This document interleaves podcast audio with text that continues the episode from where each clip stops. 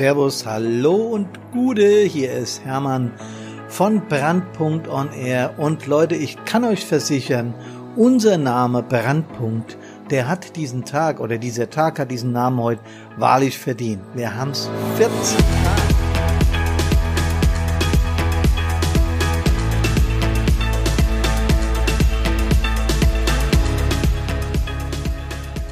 Trotzdem lassen wir uns unseren Podcast Friday natürlich nicht nehmen. Heute mit der Nummer 39 mit dem Titel Die Helferfamilie. Was es bedeutet, Mitglied in einer Hilfsorganisation zu sein. Mir ein persönlich sehr wichtiges Thema.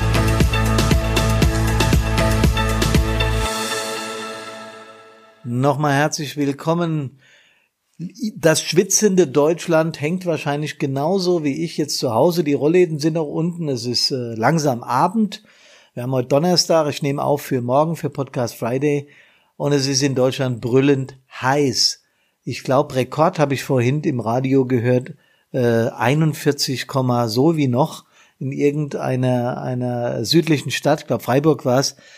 Also Wahnsinn, Wahnsinn. Ich weiß auch nicht, ob das was mit Klimawandel oder nicht zu tun hat. Das müssen die Profis rausfinden. Auf jeden Fall ist es heiß und ich bin froh, dass ich einen Podcast aufnehme und nicht ein Video, denn ich habe hier sehr kurze Hosen an, habe ein Eispack auf meinem Schoß liegen, an meiner Brust und habe einen Äppler vor mir stehen, einen eiskalten. Also ich versuche der Hitze zu trotzen. Ich glaube, ihr macht das auch so.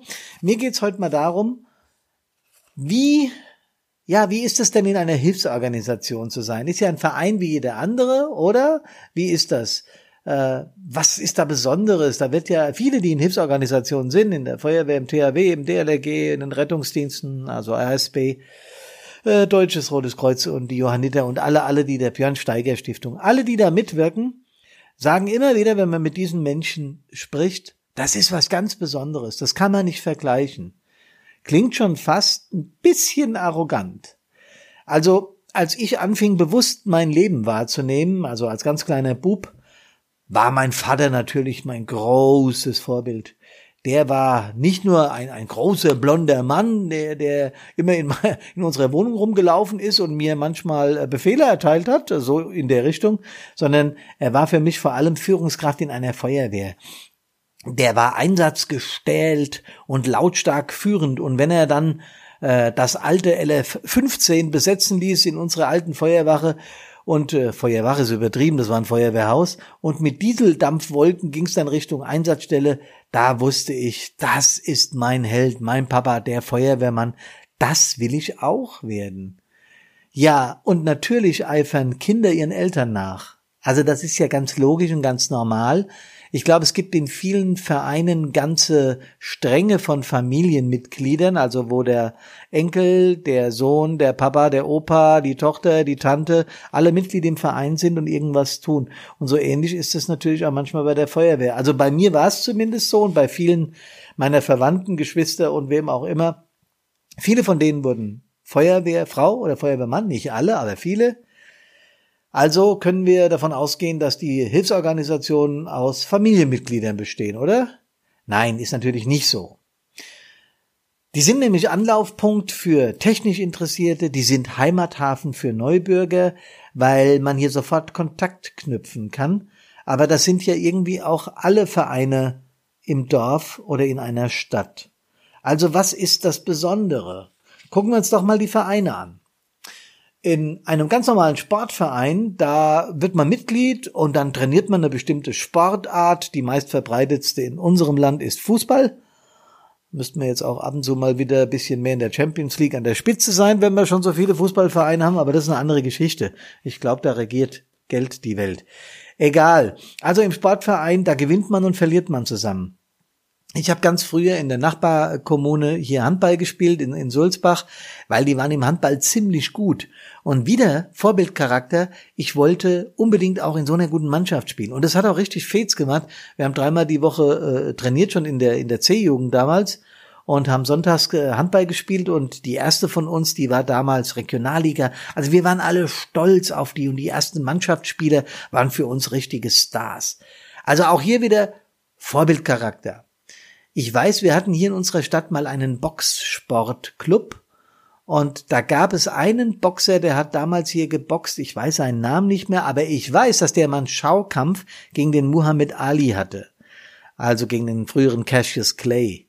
Äh, das war natürlich für uns das Ding überhaupt. Äh, da waren wir aber noch ganz kleine Kinder, mehr für unsere äh, Erwachsenen, also die Eltern und die die Tantens und Onkels, die haben da viel von erzählt. Also auch hier wieder, da ist ein Verein, der, der mit Regeln, mit äh, Disziplin lebt und äh, sehr viel Wirkung nach außen hat. Und das ist für viele Vorbildcharakter und auch ja so ein bisschen familiärer Ort, wenn man da Mitglied ist und schon gar, wenn man aktives Mitglied ist. Kunstbereich wird in unserer Stadt unglaublich groß geschrieben. Wir haben hier äh, große Ausstellungen, wir haben hier einen ganz rührigen Kunstverein, die Kunstwerkstatt. Da wird ganz viel gemacht. Da ist Austausch, da ist Kreativität, da ist Know-how, da gibt's die bildenden Künste, da gibt's äh, äh was, äh, was äh, weiß ich, was die alles machen. Regelmäßig Ausstellungen und so. Und auch das ist wie so eine Art von Familie, die sich eben auf dem Kunstsektor austauscht. Also auch ähnlich wie bei uns in der Musik. Ich bin ja nur selbst in der Band oder habe äh, jahrelang in der Band gespielt, habe jetzt wieder eine andere Band, also mache mein Leben lang auch ein bisschen Musik nebenher.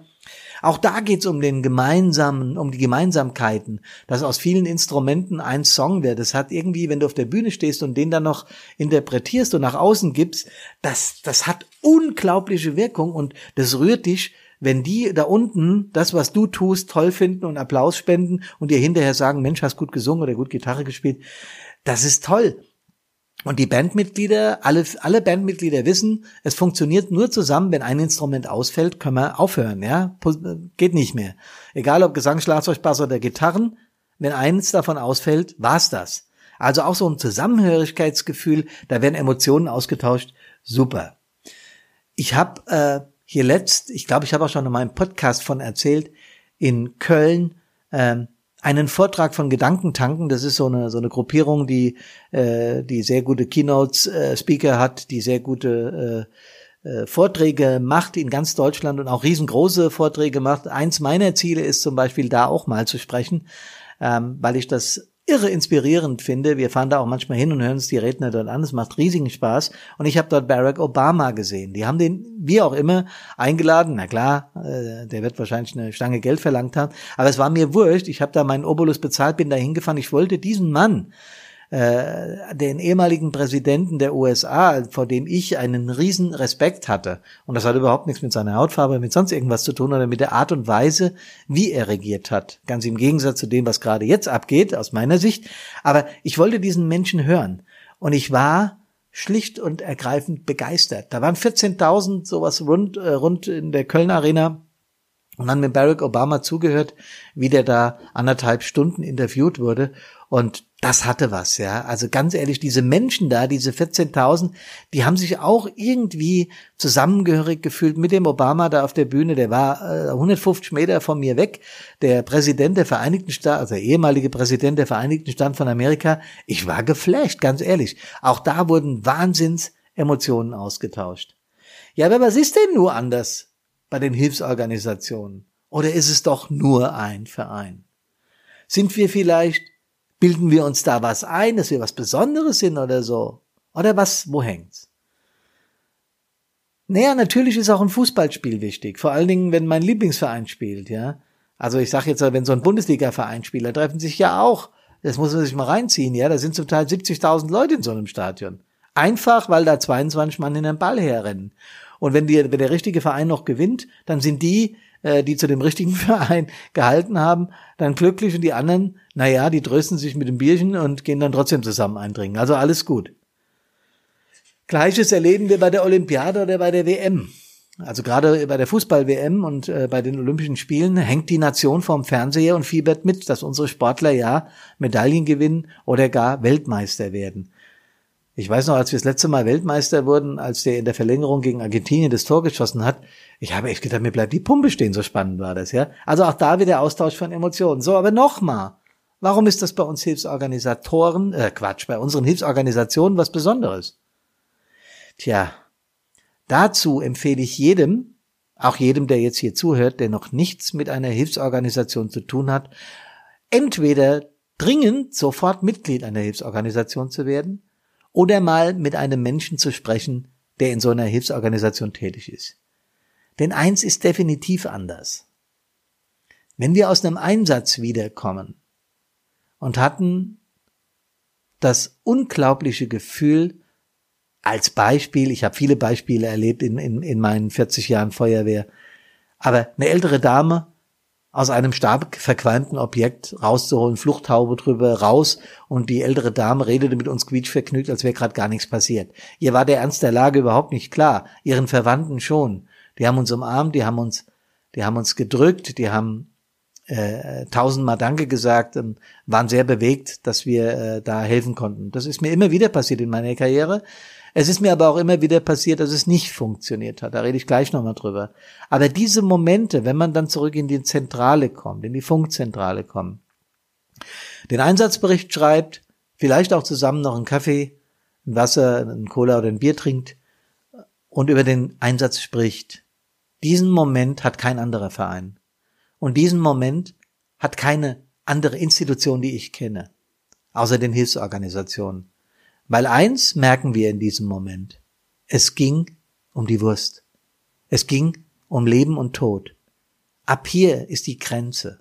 Hier ist die klare Grenze für mich, was eine Hilfsorganisation und wenn ich es euch erzähle, liebe Leute da draußen, gerade jetzt im Moment merke ich, wie mir die Emotionen hochkrabbeln, ich krieg Gänsehaut und ich muss aufpassen, wie wir Hessen sagen, dass ich nicht losheul, weil diese Momente sind es, die eine Hilfsorganisation ausmachen in Freud und in Leid. Weil es geht hier nicht mehr um ein gewonnenes Spiel. Es geht nicht mehr um drei verlorene Punkte. Es geht nicht mehr um den Ärger, dass die Band bei einem Konzert zu laut gespielt oder zu leise gespielt hat. Oder dass äh, Madonna nicht mehr richtig singen kann oder sonst irgendwas. Nee, darum geht's lange nicht mehr. Hier geht's um die Wurst. Es geht im wahrsten Sinne des Wortes, und es mag pathetisch klingen, das mag durchaus pathetisch klingen, aber darum geht's. Es geht um Leben und Tod. Und wir haben da ein Stück Verantwortung für als Hilfsorganisation. Und das, liebe Freunde, ist der Unterschied zwischen einem Verein und zwischen einer Feuerwehr. Deswegen wäre ich allen da draußen, die nicht Mitglied einer Hilfsorganisation dankbar, wenn sie diesen Unterschied verstehen würden. Und das bedeutet nicht, und das sage ich explizit dazu, dass wir dafür in irgendeiner besonderen Form eine besondere Anerkennung wollen. Darum geht es nicht. Aber eins wollen wir schon, dass das, was wir da tun, anerkannt und respektiert wird. Und wir wollen, dass die Menschen ihre persönlichen Ziele wie Firmentermine oder wie Freundbesuch oder wie von mir aus sogar Polterabend oder Hochzeit nicht vor einen Verkehrsunfall, der auf einer Bundesstraße oder einer Autobahn passiert, stellen und durch die Rettungsgasse nach vorne fahren. Das erwarten wir. Das wollen wir auch nicht, das erwarten wir. Und das liebe Freunde, ist mir ein Anliegen, dafür zu werben, dass wir den Menschen, die in Hilfs, wir sollten jedem Mensch Respekt gegenüberbringen, ja. Das Grundgesetz ist da ziemlich deutlich und auch ziemlich gut, wie ich finde. Aber ich erwarte, dass Menschen in Hilfsorganisationen Respekt äh, angebracht wird und dass nicht ein Fahrer eines RTWs bespuckt, ein RTW äh, woanders hingeparkt wird, dass eine Rettungsgasse zugemacht wird oder dass Menschen Klage führen, zum Teil nur verbal, zum Teil auch juristisch darüber, dass Feuerwehr mit äh, Sondersignal zur Einsatzstelle fährt. Erkundigt euch in den Hilfsorganisationen, warum das so ist. Es ist anders bei der Hilfsorganisation wie im Verein. Ich habe es jetzt mehrfach gesagt. Und ich wünsche mir, dass ganz viele Menschen begreifen, dass wir hier über einer Grenze dessen sind, was ein Verein tun muss. Nämlich wie gesagt, nochmal, ohne pathetisch zu werden. Aber es geht wirklich um was anderes. Es geht um das Hab und Gut und es geht um die Gesundheit von Menschen. Und es geht um unsere Natur. Und da ist eine natürliche Grenze für mich eingezogen, was den Verein von der Hilfsorganisation unterscheidet. Übrigens haben wir bei den Hilfsorganisationen alle auch Vereine die uns ideell und finanziell unterstützen. Dafür sind wir da sehr dankbar. Und wir sind auch für all die anderen Vereine dankbar, die es gibt, denn das beschäftigt Menschen und wer neu in der Stadt ist, darf sich gern einen Verein aussuchen und darf dort Mitglied sein und findet dort seine eigene Familie. Die Feuerwehrfamilie, Rettungsdienstfamilie oder äh, die Hilfsorganisationsfamilie ist nochmal was ganz Besonderes, weil, wie gesagt, wir etwas andere Dinge tun. Ich freue mich, dass ihr mir zugehört habt. Ich habe heute ein Plädoyer auf die Hilfsorganisationen gehalten, denn ich wünsche mir, dass A, der Respekt gegenüber den Menschen, die das tun, nicht verloren geht und B, dass ganz viele Mitglieder in unseren Hilfsorganisationen werden. Und zum Schluss des Podcasts, das wünsche ich mir am allermeisten, dass ihr gesund aus den Einsätzen wiederkommt. Bis zum nächsten Freitag. Dann geht's zum Interview mit der Karina. Das werden wir aus Österreich machen, aber dazu verrate ich beim nächsten Mal mehr. Wünsche ich euch allen eine schöne Woche. Vielleicht lässt die Hitze ein bisschen nach. Auf jeden Fall freue ich mich aufs nächste Mal. Bis dahin, Servus, macht's gut und Gute.